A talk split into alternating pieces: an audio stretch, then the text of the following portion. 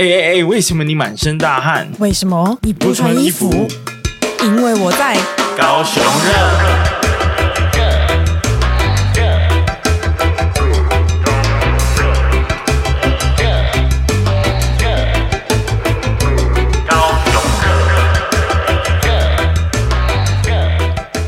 嗨，大家好。大家好。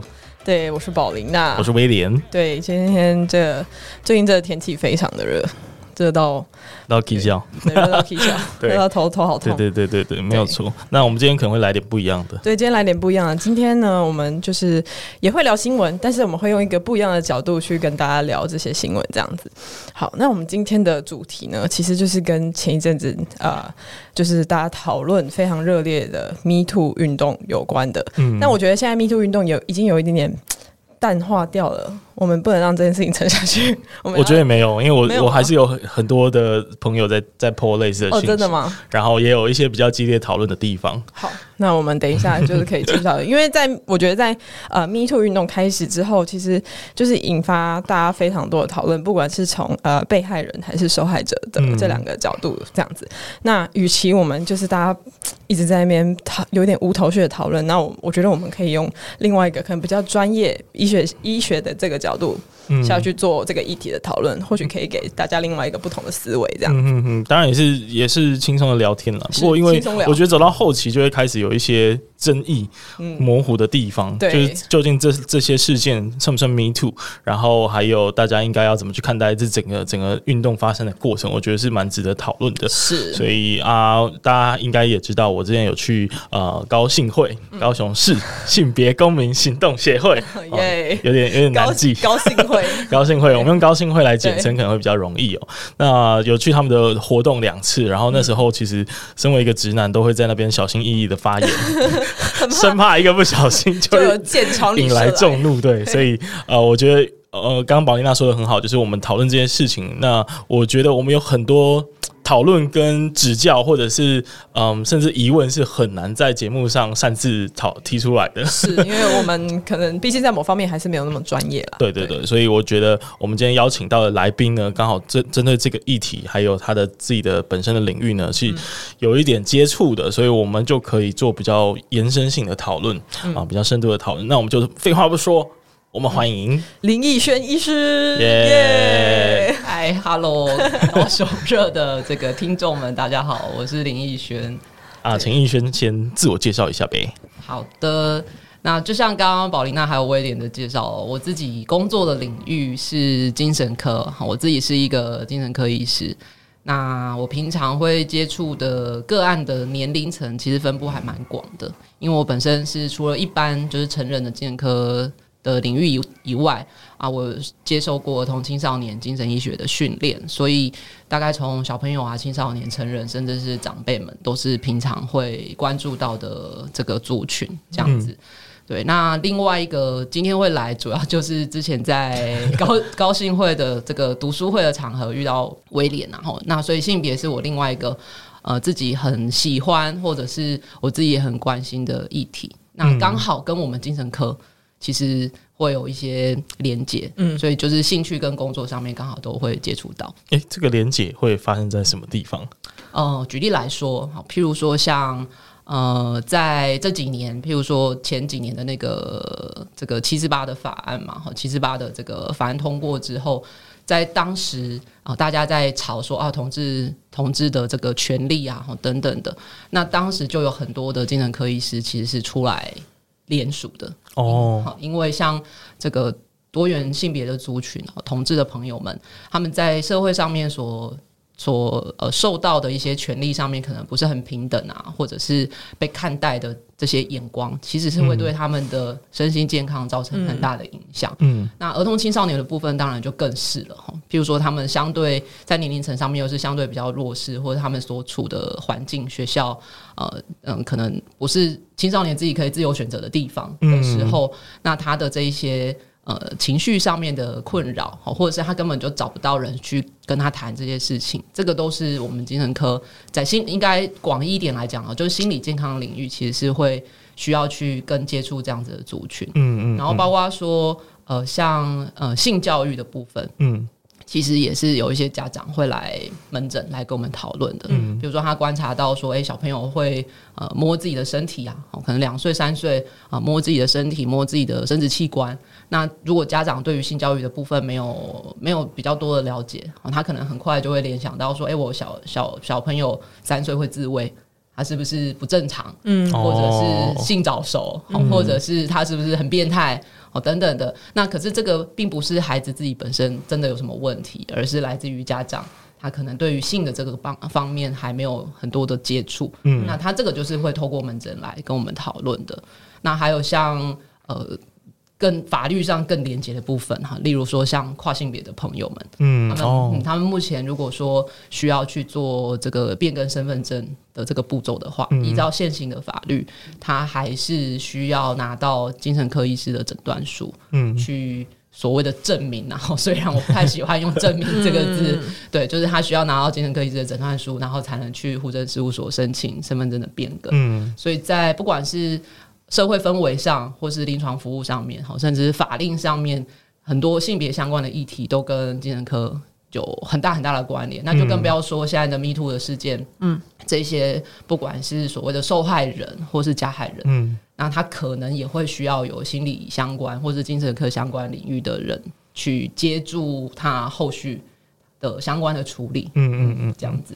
我觉得这整个就是你刚举的那么多例子，都蛮显示说，其实我们平常对于这个领域。认识的真的是蛮少的，对对，因为其实您刚刚提到的所有的例子啊，除了除了那个受害加害，我很直接可以感受到，就是在这部分会有需要心理心理或者精神科的协协助，但是在其他的部分，其实很广义的来说，也有很多的层面是需要呃这方面的帮忙的，所以呃就还蛮还蛮惊讶的，所以我觉得大家就是听到这里，可能也可以稍微。打开一点那个探索的那个感受，对，就是如果你未来真的有你解不开的一些类相关议题，或许你可以有一个可以协助你的管道。嗯，对。然然后我觉得过去我们确实都太缺乏对这方面的认识跟了解，然后可能环境也没有足够多的，嗯，就是在讨论这件事情的环境吧。所以说，我觉得刚好趁这个 Me Too 的运动，我觉得大家开始在讨论很多跟性别相关的议题，我觉得是整体来说是一个很好的事情，嗯，所以我们今天这一集就会继续的来探讨。那简单的说一下高信会在做什么吧。好，那高信会其实是高雄在地的一个非营利组织啊，哈，一个 NGO 组织。那他今年是第三届，所以是第五年哦，啊，一届是两年，算久哎，对对对，第五年，呃，好像很久了哈。不过相对于其他，就是已经超级久的，比如说像那个热线哈，同志咨询热线协会，嗯、他们已经二十几年哦，这个。相较起来，还是一个非常年轻的协会。对，那高信会在几年前成立的时候，他的创会理事长哈是一个国小的老师，叫做刘玉豪。那他在在性别圈里面的艺名，然后都是大家都叫他小豪老师。哦，嗯，那如果大家有兴趣，或是平常稍微有在关注性别议题的话，可能会听过就是。呃，几年前的一个所谓的保险套狼师的事件，嗯，对，就是呃，小豪老师在班上，呃，这个在跟家长有充分沟通的状况之下，在班上对孩子做这个保险套的教学，但是呢，就被有心人士去告他，说呃什么妨害风化之类的，嗯、然后让小豪老师。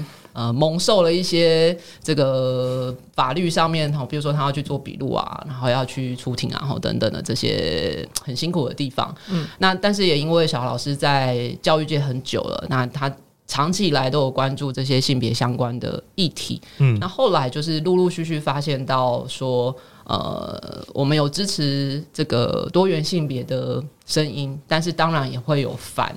多元性别的声音嘛，嗯、那简单来讲就是反同，然后 对，那当然每个人都可以有一些他自己支持的立场，那但是呢，在教育现场的时候有观察到说，哎、欸，可能呃相反的立场的人，他们也在用某一些方式进入校园，嗯、他可能去讲故事啊，嗯、或者是某一些演讲啊，嗯，等等的。那小豪老师关注到这些事情，那当然也会有收到其他的家长的一些回应。就是发现说有这些情况的话，那我们在支持多元性别的这个立场的人，也需要有相对应的动作。嗯，那所以后来小豪老师就呃，这个收集哦，就集结了一些支持的人，然后就共同的成立这个协会。嗯，那其实，在成立协会的当下，我是不认识小何老师的。嗯，我是在另外一个读书会的时候，呃，刚好认识他。然后那时候大家都在讲保险套狼师，保险套狼师。然后我只知道这新闻，但我不晓得原来我面前的这个人 就是就是主角这样子。对，那在在读书会运作。几年陆陆续续下来，那可能呃，小豪老师也有发现到说，哎、欸，我也是对于性别议题是呃友善的人，然后甚至平常的工作也会处理到相关的的事情，嗯，所以后来我也加入了高信会，然后就去呃当志工啊等等。嗯，嗯，那高兴会其实最主要就是因为他是想要进入校园嘛，那所以高兴会最主要的工作主轴其实是进入国小的校园里面，然后。替小朋友们讲性别相关主题的绘本，嗯，这个是最主要的工作的项目。所以在这几年下来，呃，就会我们会在网络上啊，或是寄出一些纸本的文宣到每一个学校，嗯，而且那个是遍及高雄市三十八区，哇哦！所以呃，像之前什么六龟啊、那玛夏、山林这些比较遥远一点的地方，其实我们都有去过，嗯，对。那这些目的就是说，呃，有接收到这些讯息的老师或是家长，然后他可以透过学校来跟我们。呃，协调说我们去讲绘本的时间，嗯，那因为是有点像是占地盘的概念嘛，所以这一些服务其实完全都是免费的。嗯，我们就是想要推广这些性别相关的议题，嗯，这样子。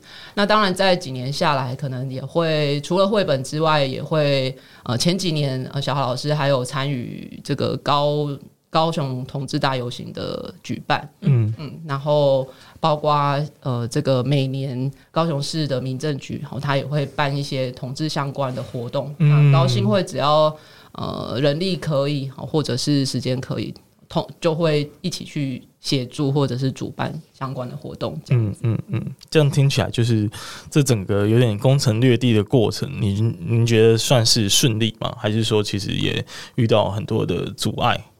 呃，其实。我自己参与在里面，算起来大概是三年左右。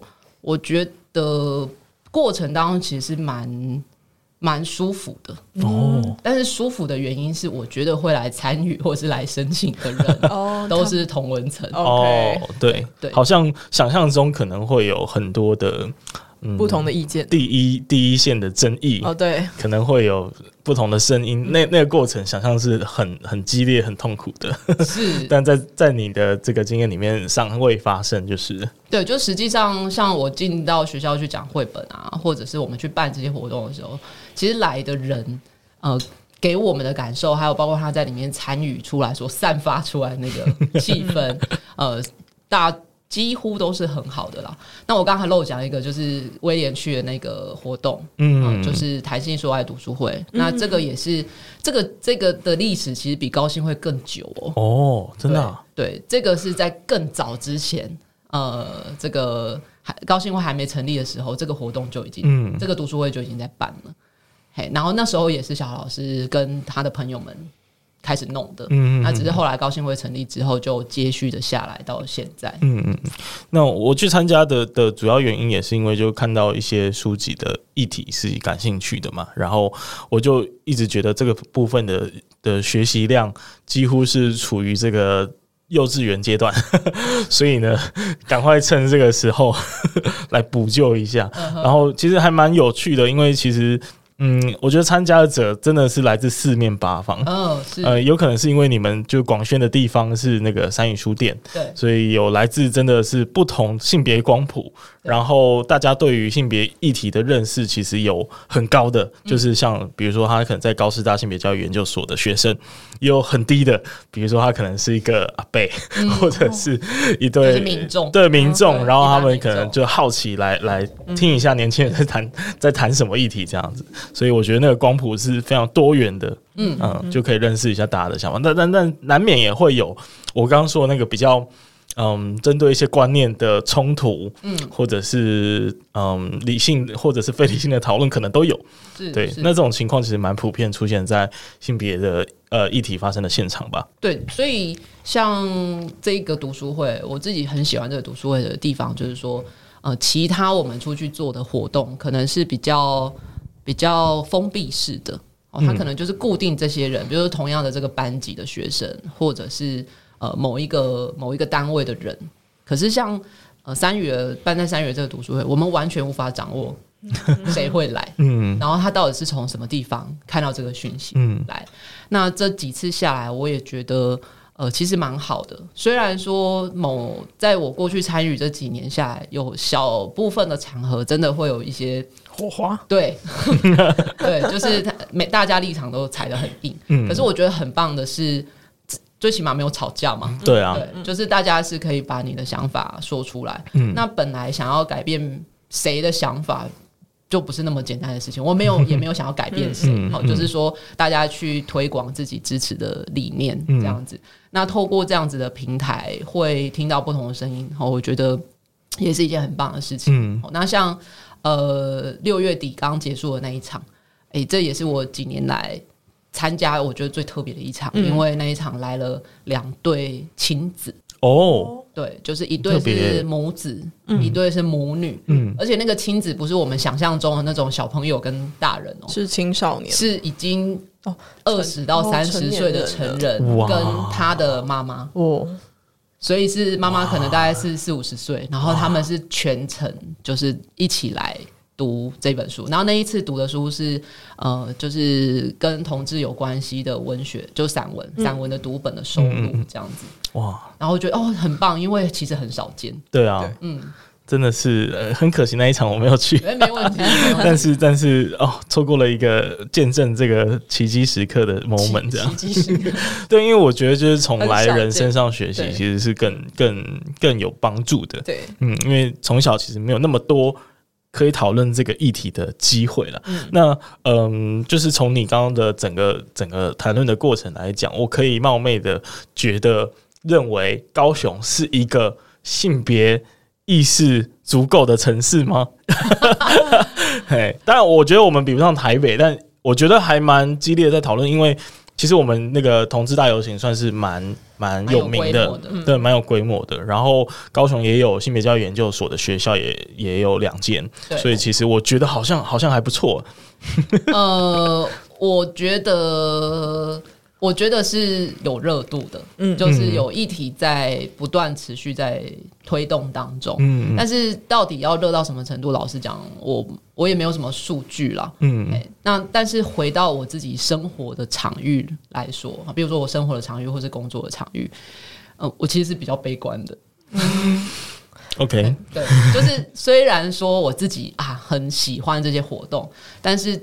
回到我自己工作的地方，我接收到的东西，其实大部分的人对性别是没有什么特别的关系、关心，或者是他也不觉得这是一件很重要的事情。嗯，甚至呃，像我刚刚举例的啊，比如说呃，会来我的门诊可能问问题的人，然后他可能问的东西是平常大家在生活里面比较少听到的嘛。对对，但是。呃，我的同事们，我可能就会观察到，哎、欸，他也是很猎奇的那个心态，嗯，在听病人的故事，哦、但但是这个不是我觉得适合的心态，嗯、欸，因为他会来问这些问题，表示他有困难嘛，嗯、或者是他有困扰，那我们可能是要保持着一些去理解的嗯。态度，这样，嗯、那但是很多时候我感受到的反而是，哇，他怎么会这么变态？或者是嗯嗯，他怎么会这样？是不是他家庭怎么了？就可能还是很快就会跳脱，就直接连接到呃，是可能疾病啊、病态啊，或者是不正常等等，就会很直接连接到这个地方去。嗯，所以像威廉问我这个问题的时候，我其实我其实觉得蛮分裂的，你知道吗？就是我去参加活动的时候，我觉得很棒，大家很热切的在讨论。可是回到我自己生活当中的时候，就发现其实要做的事情。还很多，还有很多。对，其实哦，我觉得刚刚那个逸轩讲到，因为参加活动的大部分都是同温层，嗯，所以就现在希望就是这些活动能够去继续扩大同温层，这样子。对，我觉得这个还蛮重要的，而且其实我们观察就是在这一次的 Me Too 运动当中，嗯、你可以很明显的发现，就是在某一些文章下面有很大部分的同温层是非常支持，但是仍然有很多的人其实对这个议题，甚至他会用一种比较。觉得说哦，你就是来蹭这个恶意满满，对对对，就恶意很很很高。其实大部分人还是、嗯、还是很分裂的状态。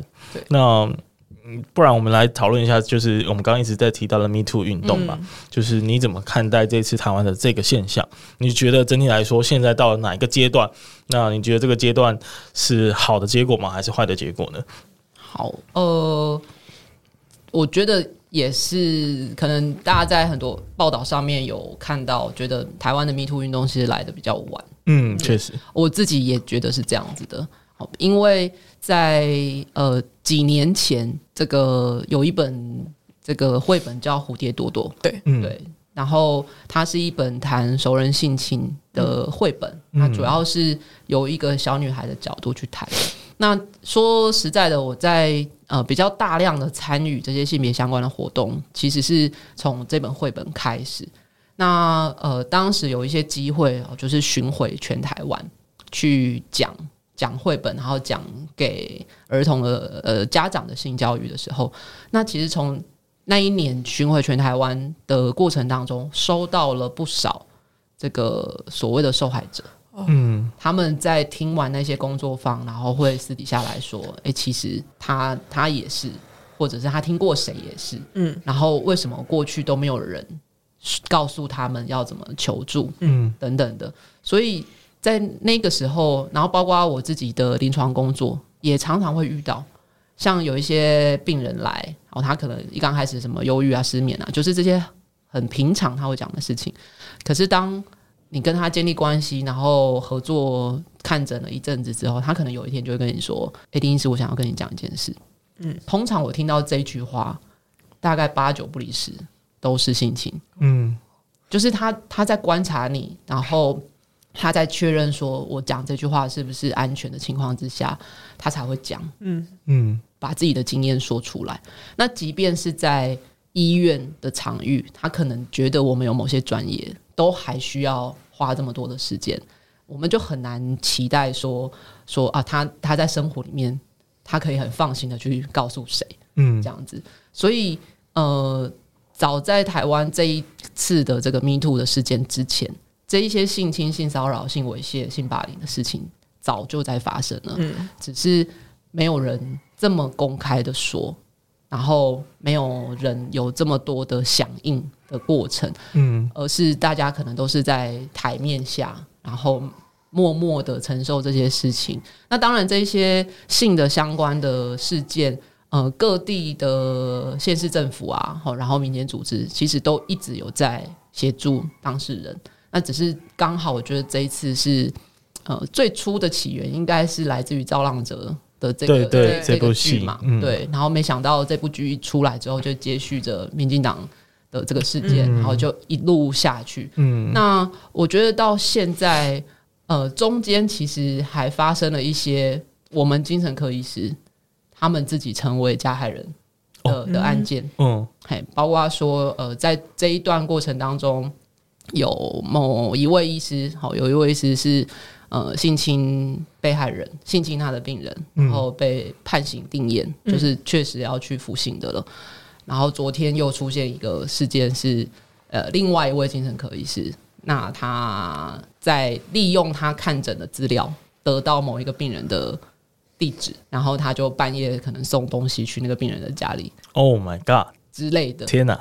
对对，那这些东西可能在过往哦，比较像是。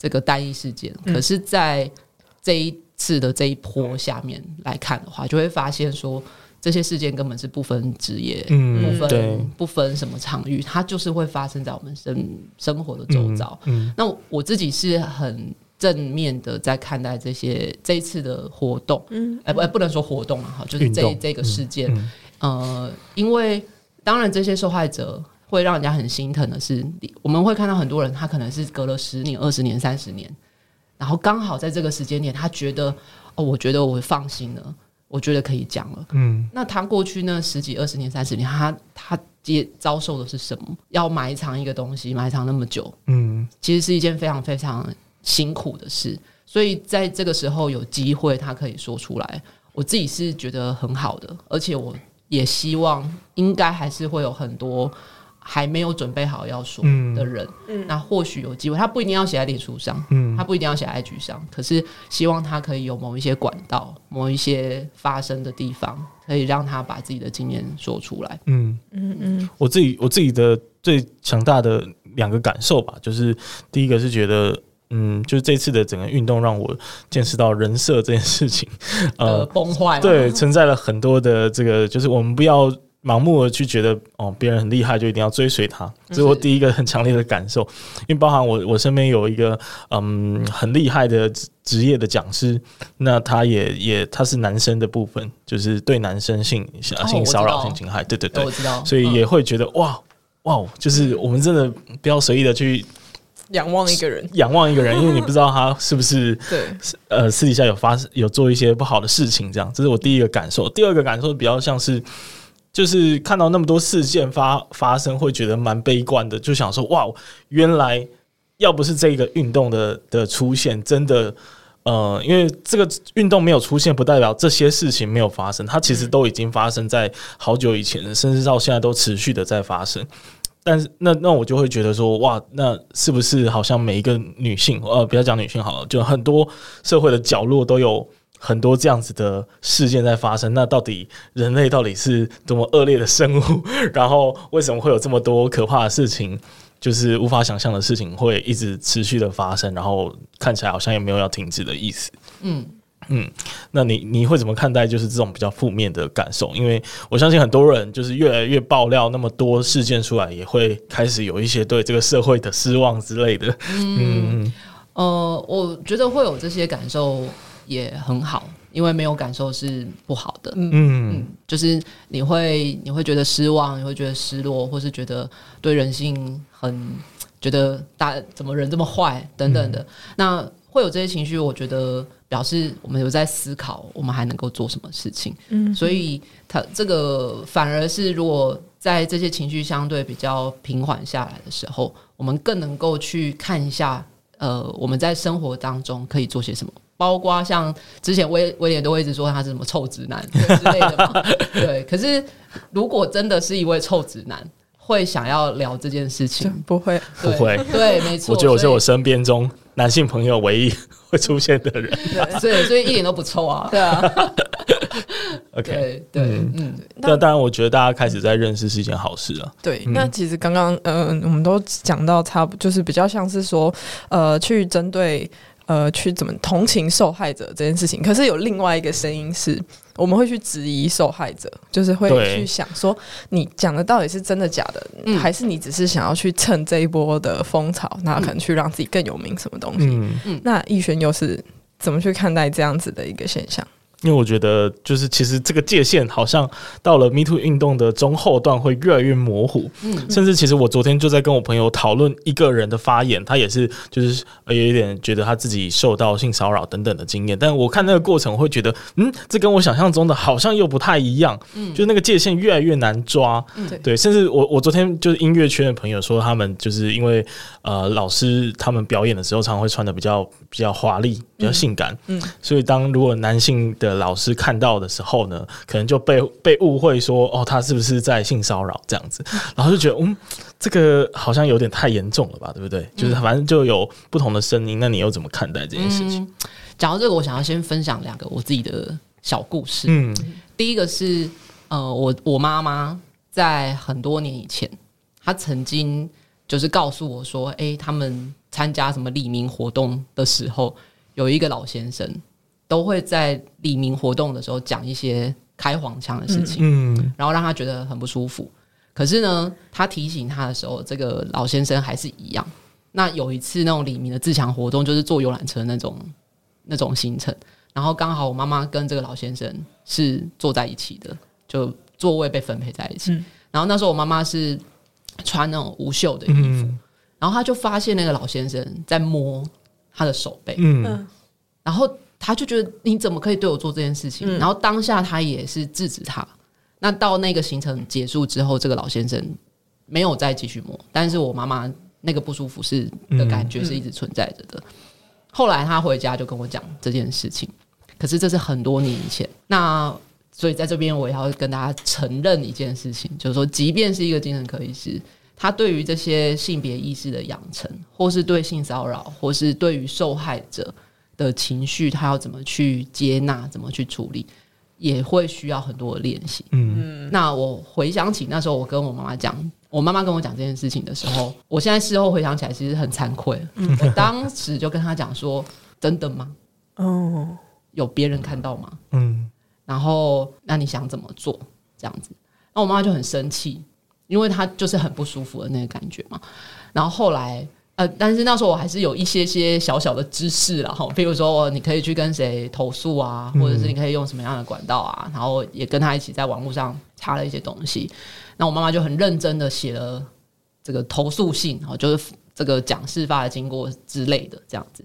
但是那时候我妈妈就遇到跟现在很多的 Me Too 的受害者一样，就是没有证据。嗯，对对。然后后来她也去问了那个游览车附近坐在附近的人，也没有人出来跟他讲说：“哎，我有看到。”因为那个摸可能就是真的一瞬间，而且可能其其他人都在睡觉之类的。所以我现在回想起来，就是其实我妈妈是在一个非常无助的状态。然后她来找我的时候，我竟然又。嗯，跟他说真的吗？嗯，这其实是一个二次的受伤。嗯，嘿，那所以对我自己来讲，呃，这些受害者，特别是我们现在大部分看到的受害者发出来的讯息都是网络上嘛。那今天他要发一个东西在网络上，他必须要承担很多的位置。嗯，就像我们在山语的读书会，我没有办法掌握谁会来。嗯，那所以，但是我今天要办讲这件事情的时候，我就得。知道我要承担什么，嗯，那我觉得，呃，绝大部分写出来的人，然后我我不敢，我我没有办法说是不是有人真的在蹭还是怎么样，嗯，但以我自己的立场来讲，我都是抱着相信的心态，因为这个后面要承担的东西实在是太多了，嗯，我觉得要蹭一个事情，然后要承担这个。我觉得没有那么划算了，嗯，就是还有很多可以蹭的方式，对，不太需要用这样子的方法来做这件可能两败俱伤的事情。嗯，那第二个我的小故事就是一样是在这个 Me Too 事件之后，有一次我回家，然后我爸就跟我讲说，这样我以后都不能称赞别人吗？是不是我都不能称赞别人说，哎，你很漂亮，嗯，或者是哎，你穿的很性感，或者什么？他他开始觉得不知所措了，嗯。嗯。那可是因为我爸爸妈妈都是已经是六七十岁的人了，那我觉得这个事件让所谓的上一个或是上上一个时代开始去想说，哎、欸，会不会我们一直以来跟别人相处的模式其实是可以再调整的？嗯，对。那虽然说这个每一个运动走了很长一段时间，呃，虽虽然说长也没多长，可能才一个一个月左右吧，哦，但是中间一定会差出一些分支。那我觉得这些分支都很好，包括说像刚刚威廉所讲的，说，哎，你怎么去想，说，哎，他会不会是在蹭，或者是很模糊，或者是他会不会就消失了？嗯。但是我觉得中间这个激荡出来的东西，好像我爸爸这种年纪的人，然后他他会去思考说，哎，我未来要怎么样跟别人相处？这个是我过去从来没有经验到的事情。哎，但是就觉得哎，很棒，这是一件很好的事情。嗯。我开始觉得它其实是一个没有什么标准的嗯公式或答案，去嗯让人彼此之间相处的界限是很清楚的，所以就是在这个情况下，就是有这个讨论的空间，就变成蛮必要的。嗯，相对以前我们可能会认为我们自己没有错，或者是会。呃，既定的认为某些行为是被允许的，但现在大家开始去思考，是不是真的如此呢？我觉得这个过程是整体来说还是一件好事，虽然可能会让短期之内大家的互相猜疑的那种心态可能会有存在吧。我在想，看是猜疑或是思考，我觉得看从什么样的角度来看，嗯，因为其实呃，大部分的人在平常跟跟别人相处的过程当中。呃，虽然说 Me Too 事件很多，嗯，但是呃，我们平常在日常生活当中，我猜想，然后大部分人其实呃，跟亲朋好友互动的时候，呃，自在的几率应该还是比较高的。也就是说，我们啊、呃，还是可以有一些能力去去分辨对方是喜欢还是不喜欢。嗯，可是因为这个运动会让我们再多想一点点。那我觉得这个对人跟人之间，或是对整体的社会来讲是。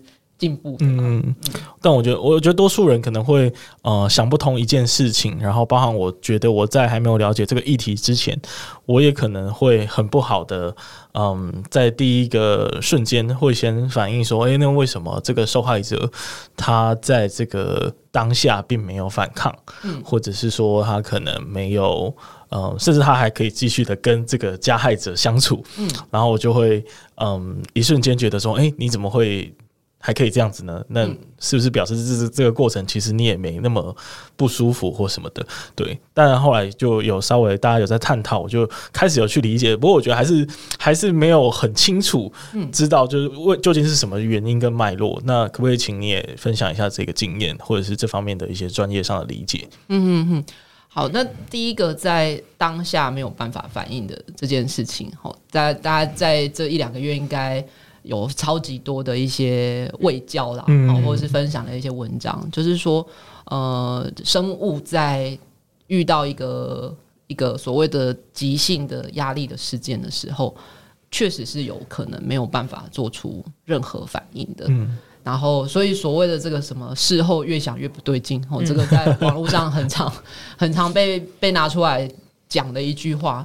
这实际上确实是事实。嗯嗯，那呃，甚至有一些个案，他甚至在做笔录的当下，他也没有办法说的很清楚，因为做笔录往往就是一个很很快的嘛，你马上去报案，然后马上就要就要就要去做的事情，也没有机会去梳理情绪等等的。然后，所以这个是确实人性、人类哦，生物上本来就有可能会发生的事情。所以一旦在发生之后，然后我们去想说，哎，你怎么不会反应？啊，当我们提出这句话的时候，对于某些受害者来讲，他就已经 就就又又会是另外一个受伤。嗯，对。然后再来就是说，呃，他为什么接下来还是可以跟他怎么样怎么样怎么样等等的？呃，我觉得这必须要放回到这个这两个相对人他当时的状态。譬如说，他们所处的位阶是如此，他是不是有选择？嗯，他是不是真的可以为自己做出某一些这个保护自己或者是捍卫自己权益的事情？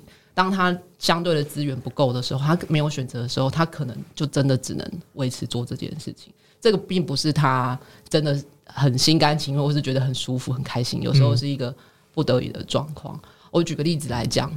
譬如说，我有曾经听过一个案例是，呃，这个受害者是这个公司里面的小基层，嗯，那加害人是公司的超高层，嗯，然后呢，这个小基层呢，每一次去找超高层的时候呢，超高层都要约他去，就是很隐秘的地方，然后单独的办公室啊等等，然后就开始会摸他的手啊，摸他的背啊，嗯，或者讲一些什么事情等等的。那这个小基层后来非常的害怕。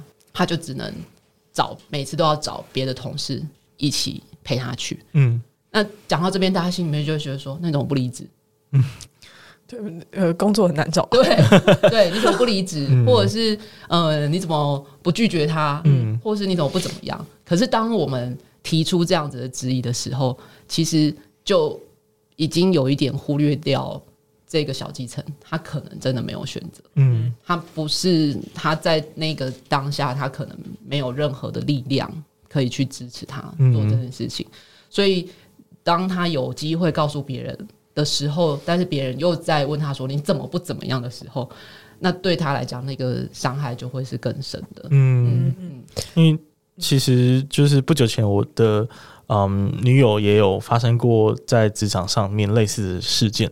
那其实他们也不止他一个人啊，就是他们整个部门的女性似乎都有一点这种感觉，所以他们就在犹豫要不要提出这个申诉这样子。嗯、然后那时候我的立场，嗯，就算我知道刚刚说的，就是您刚刚提到的这些感受啊，或者是这些严重呃后果等等的风险，我还是跟他说，就是我觉得你可以去，但是这个社会还是挺残酷的，嗯，所以可能要做好打算，这个产业以后我们可能不一定能继续了。假设对方是一个很厉害的家伙的话，那那。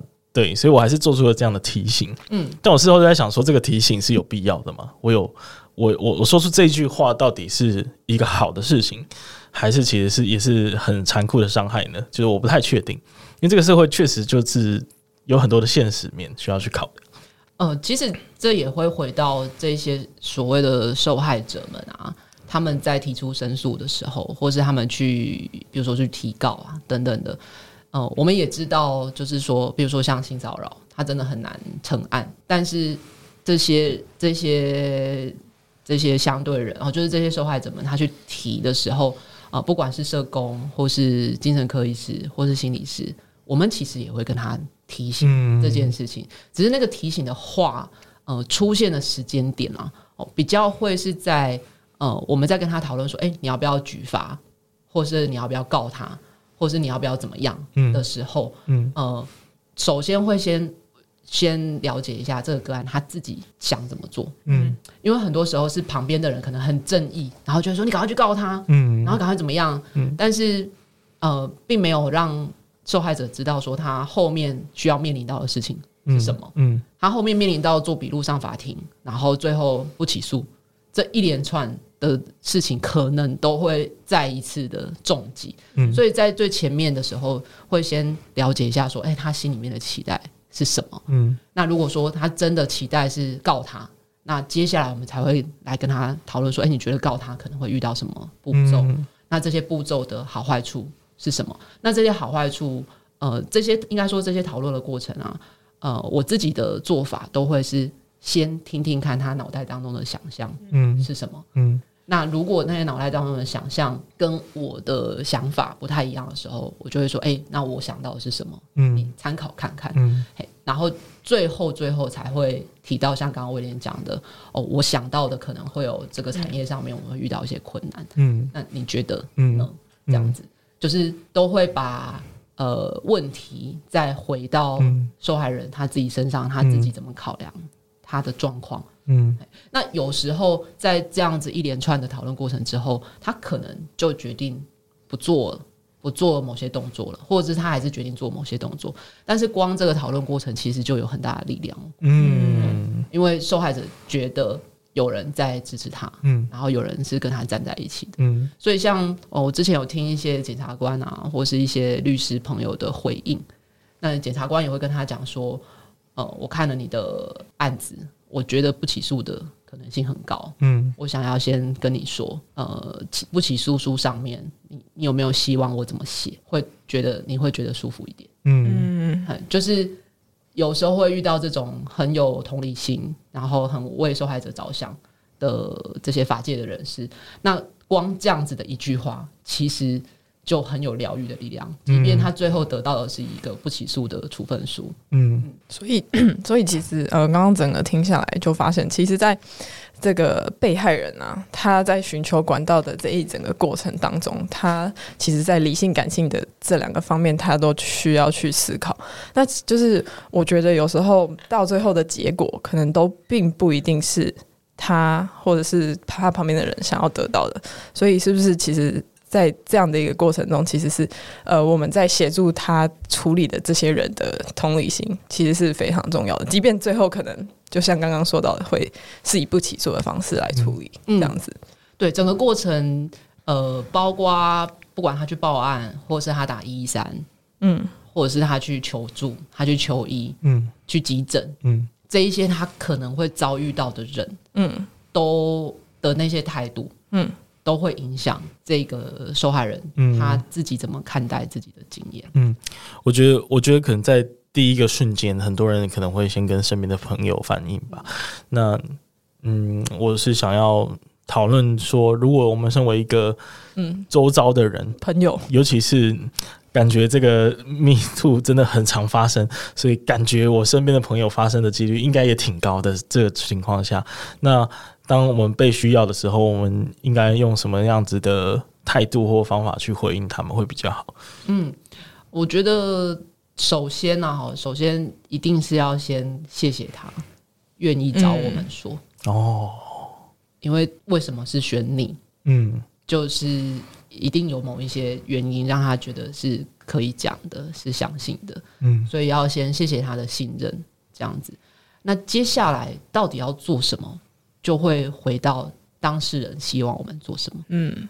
所以我也会用像刚才讲的方式，就是说，比如说我听完他整个故事的时候，那在听这个故事的过程当中，呃，比较重要的是不太需要一直去确认细节，嗯，好，比如说他怎么摸，或者是在哪里。好，或是发生什么事情？嗯，好，因为不是检察官，我们是听他的经验的人，嗯，所以在他讲这些故事的过程当中，呃，就不太需要去去这个锱铢必较啊，嗯，然后那更不需要去质疑他，嗯，就是这件事情是真的还是假的，嗯，或是像我们刚刚讲的什么你怎么不怎么样？哈，这种句型开头的句子是 绝对不建议的，嗯，对。那等到他全部的这个事件都跟我们。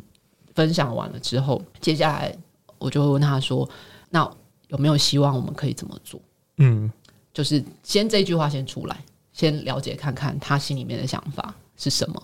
那有时候有一些有一些当事人，他就会说：“哦，我我只想讲给你听。”嗯嗯，或者是我希望你可以陪我，或是你希望怎么样？因为有时候呃，我们心里面会很愤慨啊，或者是会觉得很替他打抱不平。我们可能有很多。觉得他一定要去做的事情，但是不见得是他此时此刻他觉得可以的，嗯，或者他觉得已经准备好的，嗯，所以先确认一下他的想法，然后接下来才是一条一条的，嗯，去跟他讨论，还有分析说，哎、欸，这里面的好坏处是什么，然后我们可能会遇到什么场景，等等。那最后最重要的事情是，我会在，嗯，对，我会在。那可是这个我会在，有时候会让一些陪伴者会觉得。好有压力哦，嗯，这个我会在是二十四小时吗？嗯嗯，哦，你打电话给我的时候，我都要接吗？哦，没有，不是的，就是说，就是说，还是在陪伴的过程当中，也会需要让对方知道我们有我们的限度，或是有难处。嗯嗯，可是表达出这样子的态度的时候，呃，其实就已经会提供了一些比较安定的力量。嗯嗯嗯，我觉得就至少让对方知道说。就是不管大家怎么不信任你，至少你还有一个人是愿意相信你的。对，嗯、对，没错，没错、嗯。那我觉得，其实我们花了很多时间在讨论受害者，包含这一两个月，其实大家应该也看到了很多的嗯专家出来分享这方面的意见。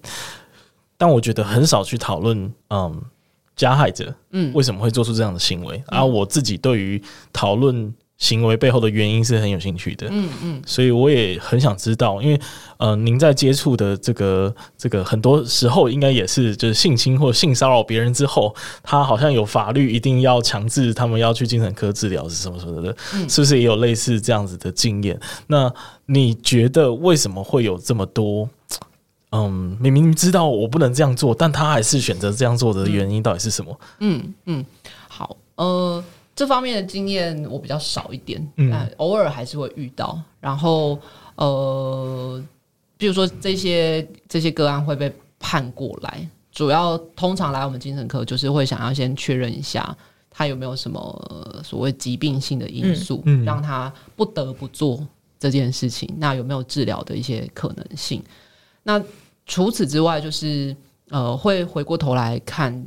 像现在绝大部分的加害人，其实还是生理男性为主，嗯、对，所以都还是会回归到那到底生理男性发生了什么事情？为什么？真的对？为什么突然流汗，汗滴了两？对，为什么生理男性会这么大比例的是加害人？嗯，那所以这其实也是呃，弹性说在读书会里面啊，想想要很很多时候的一些书籍想要去讨论的事情，就是说。很多生理男性，他可在过往成长的经验当中，第一个是他没有什么机会去表达他的情绪，嗯，他可能不被允许，或者是他根本没有被培养这样子的能力。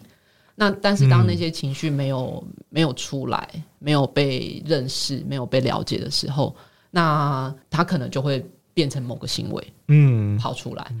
好，然后再来就是说，呃，这个很多生理男性可能不太跟人分享他的感受啊。嗯 威廉的表情，呃，不知道该怎么说，就是讲中了吗？讲讲中了，讲中了。对，他不太跟人分享嘛，哈、嗯。那这种很多很多的累积，其实也会有时候有可能会造成某一些比较遗憾的事情，这样子。嗯、对，然后再加上说，哦，我们很社会上面目前虽然已经有比较进步了，但是大概还是这样子，哈，就是我们赋予生理男性，他必须是要是强的。嗯，还要是优势的，嗯，还要是可以具有攻击性的，等等的，哦，这些意向的存在，他可能都会加重了这个生理男性，他在有情绪的时候又没得出抒发的时候，他可能就转换为某种行为，嗯，抛出来，嗯，这样子。所以像现在，呃，越来越多的这个不管是情感的教育啊，或者是性品的课程，可能都会更回到。协助男性们，不管是青少年或是成年男性，可以有机会去多谈一谈自己，嗯，然后多认识一下自己，这样子。刚好我最近跟跟朋友在讨论这个议题，因为就是呃那个事件发生是因为就是可能跟朋友们一起出去，然后呃女生通常都会情绪很丰富。嗯，哎，这这句话发言好像不太好，但 但我那时候就是表现的很冷静，但其实我也是非常的激动。然后，然后我朋友就说：“哎，你怎么都没有表现出来？看根本看不出来你是很喜欢这部电影或什么的。”然后我就说：“会不会其实是一种就是男生身为生理男性，就是不太会表达这个情绪的？”然后我们就开始在回顾，哎，对，好像真的是这样。然后在很多时候，甚至我看到我父亲，他也没有教育我要这样做，但是我就是会觉得。无形之中就觉得我应该要是这个冷静的，要是沉稳的，我不能表露太多太多弱点的。嗯。然后男生彼此之间聊天的话题基本上也不太走心哦，就是大家不太会分享自己的弱点，因为会觉得好像嗯就会比别人比别人稍微再再不足一点。所以种种很多这个原因造成说嗯。原来可男生我们是可以表达情绪的。原来原来在不舒服的时候哭是可以的。这个这些东西，我觉得是我在很大很大的时候才开始观察到的。但即便现在，我现在我觉得我还是不具备这些能力，我也还在学习。嗯嗯嗯，对。嗯，不过情绪的表达或是宣泄，当然会有很多的方式。嗯，对。那哭是其中一个方式。那当然，比如说在威廉的身上，他可能有其他的方法。嗯，但主要就是你有没有意识到。这件事情，就是你情绪平常是怎么怎么调整的，怎么梳理的。那像我自己的病人啊，我每一个病人，我平常都会问他说：“诶，你平常有压力的时候你怎么办啊？或是你有心事的时候怎么办啊？”嗯，那虽然说我没有很精准的某些调查啦，哈，不过确实大部分的生理男的个案回应我的都是：“哦，我不会跟朋友讲这个，嗯，然后就自己来，自己压下来，嗯嗯，然后反正他就会过去。”等等，那确实大部分的男性都是这样。那回归到我们办的很多的呃，这个各式的什么成长的课程，嗯，或者是什么心灵的讲座，如果大家有机会去参加，会发现，嗯，基本上也没有什么男性 会确实会出现，嗯，甚至老实说，我会觉得有一点，嗯。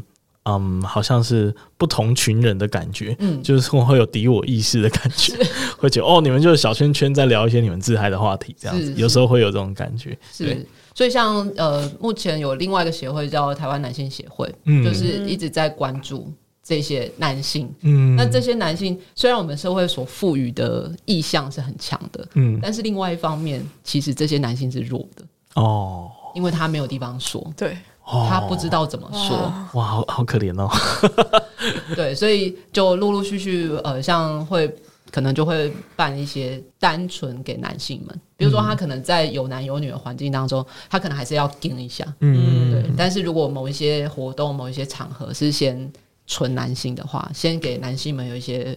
放心的感觉，然后比较可以讲一点自己的事情。对、嗯，而且我觉得这个这种这种场域真的是需要多多被推广的，因为包含在最近的运动当中，我相信有很多男生，他们即便有自己的疑问，他们也不敢提，嗯，因为提了就会被认为是嗯，就是不尊重啊，对，就不尊重，然后就好像我们也是加害者一样，嗯，所以这个这这个我觉得非常重要，但是很难拿出来讨论，嗯、很难拿出来被看见，这样子，真的真的，嗯、像刚刚就是我就回想到，我不知道大家有没有看过那个台南 Josh 哦，有。的那个有那个，嗯、对那个影片，我自己在上课的时候很常跟同学分享，嗯，就是 Josh 做这件事情。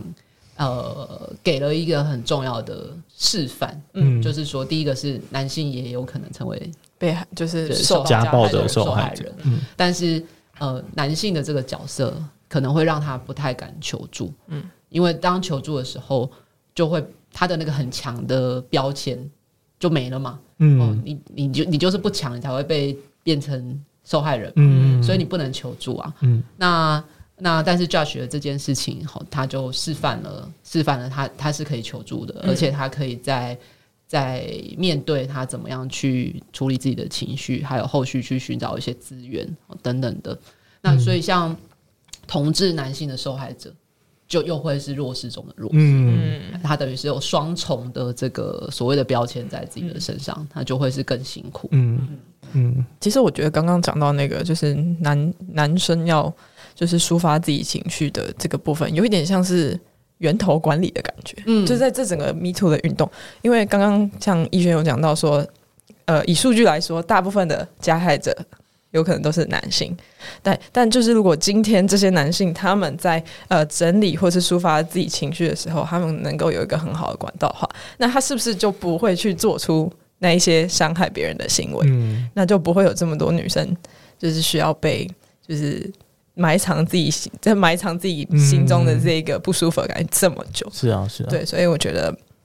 钢条这件事情，我觉得对于两性的，就是心理的方面，都就是在怎么讲，呃，整理啊，或者是抒发情绪的这个这方面都非常重要。嗯，我觉得这个其实是蛮困难的两面啦，因为我记得我去参加读书会的时候，有发生过一件事情，目睹了，就是 就是呃，有一个阿伯，他真的是比较传统一点，嗯，那在他提出自己的看法的时候呢，呃，旁边这个性别意识呃非常成熟的这个。女性啊、呃，成熟型女性，她可能应该是性性平所的学生吧，然后她就提出了立即性的反驳。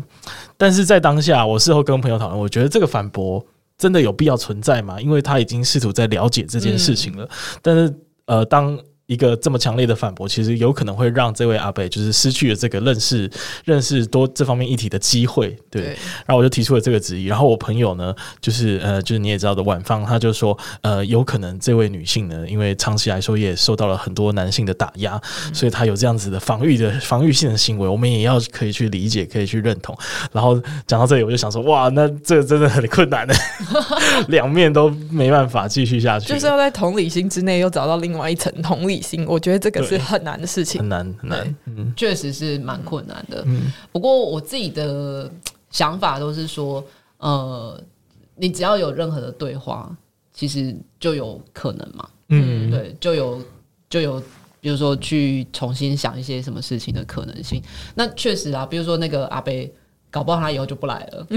可是，呃，他也有可能说这个对话让他。想到了某些事情，他可能只是找其他的团体啊，或者找其他活动去去参加，那也没有关系。可是我觉得那个那个此时此刻，就是那个当下产生的某一些激荡，就已经很有。刚刚聊到了一件话题哦，其实就是跟那个呃，就是男性到底身为就是有可能的潜在加害者，到底那个界限到底在哪里的问题，所以我就很好奇说，那那那到底怎样才叫做合意的性行为呢？那怎样才叫做性骚扰或者甚至是性侵害呢？我觉得那个界限是很难抓紧的，就很像我最近听到的事件，就是他可能有有一些。嗯，情投意合的情况，然后呢，呃，可能当然这个情投意合的情况，默默的超出了一些界限跟范围，到了发生性行为，然后女生事后想想觉得不对劲，然后就控诉这位男生说：“哦，你怎么可以这样做呢？”那我就会觉得当初啊，就大家不是感觉还 OK 吗？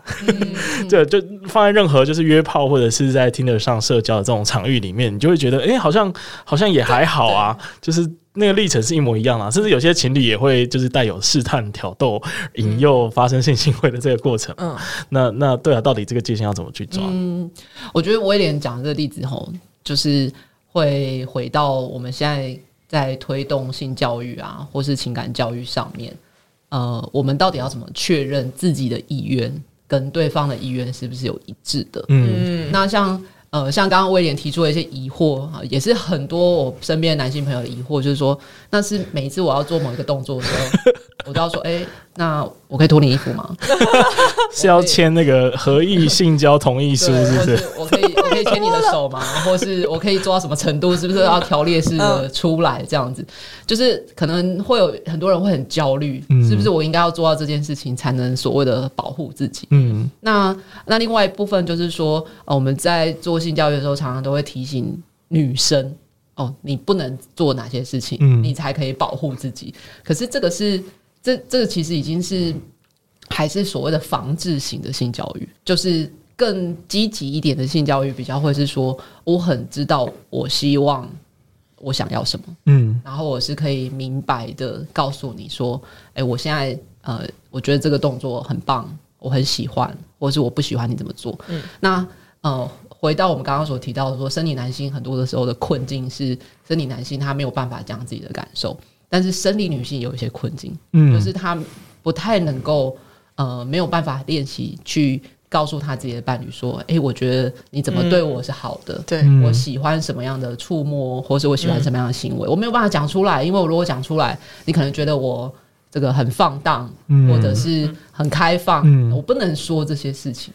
所以这是现在还有很多的这个性教育上面还需要去琢磨的地方，而且再来就是说，呃，我如果我们一直在强调小朋友要保护自己，或者每个人要保护自己，那那个前提的意思就是说，啊，会有人侵犯我，所以我要保护自己。嗯，那那就应该更往前推啊，更往前推就是我们不应该去侵犯别人。嗯，我们如果每一个人都可以去尊重别人的话，没有人需要保护自己。对，嗯对。所以现在性教育的这个呃主轴。应该就要再更往前一点，就像刚刚宝琳娜讲的那个源头管理的概念，对，嗯，就回到我们每一个人是可以尊重别人的身体，尊重别人的想法，但是我也有表达我自己想法的能力，嗯，那这样子双方的关系才可以是比较是一致的，嗯，嗯，我觉得确实就是你刚刚讲的，我们好像很少去去教育或去学习说到底怎样叫做侵害，嗯，因为我相信很多的加害者其实。他在被发文的当下以前，他都不知道这个叫侵害。是，我相信应该有很大比例是这样子的。对，他觉得这是正常的，或者是就是大家都这么做，为什么我不可以？嗯嗯的那种感觉。所以我觉得这个，但这这个东西真的很难发生。那你觉得，如果开始意识到这个问题的，我们要怎么去去建立这样的的这种这种观念呢？是，嗯嗯，呃，如果是小朋友的话，那我觉得家长啊，哈。就是因为很多时候我们教小朋友呃这些观念，但是很多家长都会是啊、哦，我告诉你你要怎么做，你不要怎么做。嗯，嗯可是那种通常是消资讯是不会进去的，它就是一个一个教条这样子。所以像呃，如果呃大人在平常跟小孩子讨论的时候，就可以利用一些生活上面的故事啊，嗯、或者是新闻上面的议题。好，甚至我很推荐那个韩剧。嗯，然后我每次看韩剧，韩剧不是会有那种壁咚画面吗？嗯，对。我每次看那壁咚的时候，我就会按暂停，然后我就跟我家人讲说：“这个是性骚扰吗？” 然后就是他怎么可以在没有经过同意之下做这件事情？对啊，对。那可是我们平常在看韩剧，觉得看得很开心的时候，但其实会是一个素材。嗯，我们就会跟身边的人讨论一下，说：“哎，如果今天换成是你被壁咚，那你的想法是什么？嗯，你接下来会怎么做？”嗯，对。那这是我们呃生活当中可以做的事。嗯、那如果像我们都已经是成年人啊啊，我觉得像刚刚威廉讲的很好，就是说，哎，你会回去跟你的朋友讨论嘛？嗯，那跟不同的人讨论，了解一下别人的想法，我觉得也很好。嗯，就是每一个人本来就会有不同的做法。嗯，那呃，听听看别人是怎么做的，或是他所谓的尊重别人是怎么做的。那如果可以的话，就是。呃，不同类型的人都讨论一下，吸收一下不同的想法。嗯，像我自己在呃做一些青少年的课程啊，或是团体的时候，呃，也会用这样子的方式。嗯，就是不同的青少年，他可能就会表现出呃，像壁咚，有些有些孩子就会觉得说，哦，我被壁咚，我觉得很棒。就是，终于我喜欢的人壁咚我。嗯，可是有些孩子可能就会觉得说，不行，时间不到，或者你很臭，或者是就是他他拒绝被逼动的想法，不一定是我们想象中的那个样子。嗯、但是透过不同人分享出他的想法的时候，我们就可以把那个资料库开的大一点。哦，这样子。OK，嗯，我觉得这这个这个分享算是蛮蛮有价值的讨论了，但就听起来还是没有什么。就是一个一个标准的公式或者是什么的，对，但只能够不断的去在不同人的这个反应跟想法去探索一个自己觉得平衡的地方，这样。嗯，还有另外一个就是，我不知道大家平常会不会跟你自己的伴侣讨讨论这些事情，嗯、例如说，呃，你们在一些这个比较亲密的行为，不一定是性行为啦，比如说亲吻啊、拥抱啊，结束之后。会不会去确认对方的感受？嗯嗯，你你喜欢我这么做吗？或是你有没有更希望我做什么？嗯，那这些是可以先从我们自己亲近的人开始练习起。嗯嗯嗯。哇，我觉得很少，很少，还是你很多？我不知道，因为我我个人的例子是有什么东西，我都是我们两个是很就是很透明公开的去讲这些事情的。OK，对，所以我觉得在这个部分我，我我哇哦，我们的关系是建立在一个我自己认为算是健康的沟通方式。嗯、对，就是喜欢什么不喜欢什么就只讲，对方也不会觉得不舒服。对，所以哇哦，但是很多人我觉得有可能是因为他们过去的一些经验，还有可能过。去受过的教育，让他们会觉得我没有办法说出这件事情。但是，身为一个有有这样子经验的人，我觉得可以鼓励大家这么做。嗯嗯，对，确实啊，像很多时候会落入一些迷思，比如说有人就会觉得说，哦，因为你你你跟我交往，你就要知道。我是我喜欢什么，嗯，你就要很清楚的知道你要猜对，但是我们又不是灵媒，嗯，没有办法观落阴，对，我们没办法通灵啊。所以如果当有人就是都不说，他就是希望别人用猜的，然后猜错他又在生气，嗯，对，那这个关系就就没有办法很健康嘛，对。那另外一部分就是呃，有些人的迷思就是觉得说啊，你你拒绝就是欲拒还迎，嗯。所以你拒你说你说你说不就是要 这样子的时候，那这其实都还是回到那个呃沟通上面没有办法很明确的问题。嗯嗯，所以就如果大家不知道怎么练习，就先从身边的人开始。对，反正不清楚的沟通，就再多沟通几次就会比较清楚。好，那我们来聊一下，因为其实我为什么开始觉得刚好好像就是性别议题讨论的这个是那个频率很高，是因为我查了一下新闻。也很多这方面的新闻诶，包含其实我们最近有那个什么呃，有推出性别友善的旅宿，就是服务那个同志族群或者是 LGBTQ 的族群这样。然后有一个新闻，我觉得是蛮新的，而且也很有代表性，就是 Me Too 的效应呢，引起了高雄市议会设立这个性别平等委员会啊。那它是一个继立法院跟台南市议会之后，全台湾第三个民意机关设立相关的委员会这样子。那你又是怎么看待这件事情呢？我觉得只要有在讨论这件事情，我都是保持正面的态度。嗯，而且呃，设立这个性平委员会，呃，跟过去可能某一些高雄市的议员们在发言上面，应该是有一些关联的啦。哦，嗯、这样子啊，就是我记得应该是有某一个议员有提到说。这个少子化是不是同志要负责任？哦，类似这样等等的事情。嗯、对，那确实就是说，今天不是你选上市议员就代表你什么都很懂嘛，嗯、或者是你可能各方面的意识都很 OK。嗯，那如果说他在议事的场合上面是一个非常公开的这个殿堂，嗯、然后如果有某一些不是很恰当的言辞，嗯、确实是会需要有。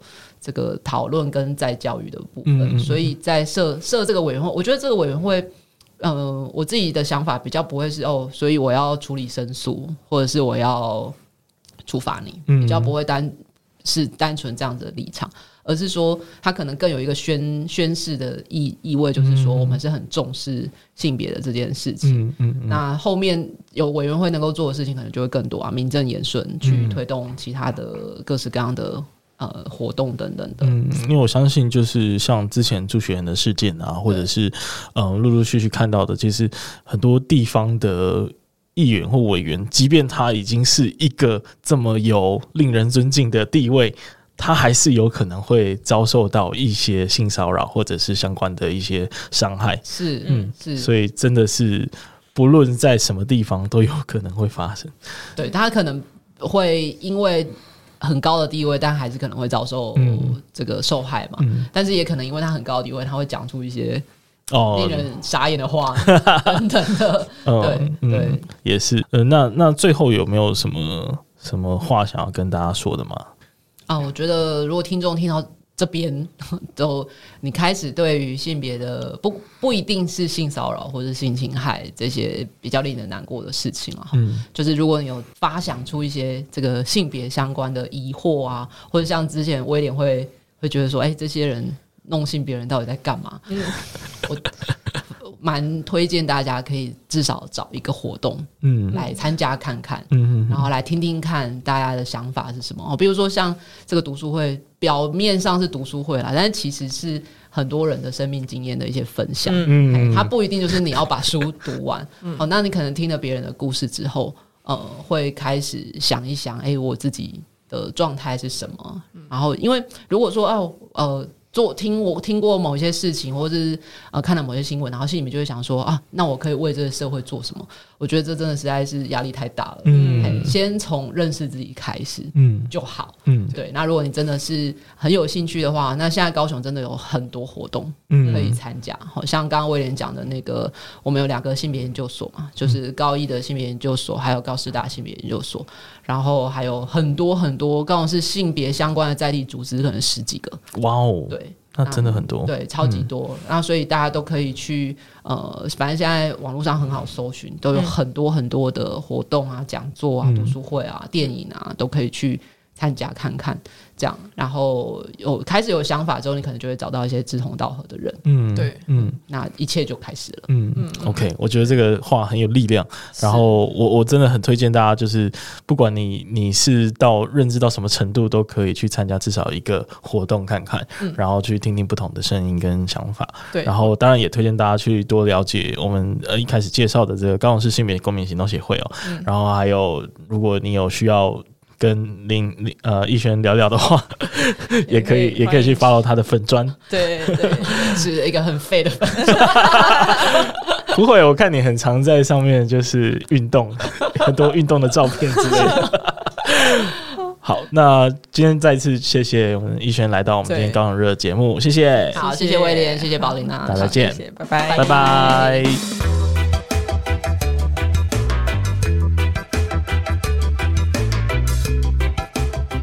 非常感谢你的收听。那如果你喜欢本集的节目内容，再把我们推荐给住在高雄、喜欢高雄、想念高雄的朋友们。有任何的想法或建议，也欢迎 Apple Podcast 订阅、评分五颗星加留言，或是到 IG 上搜寻高雄热，追踪并私讯留言告诉我们你的想法哟。那高雄热，我们下次见。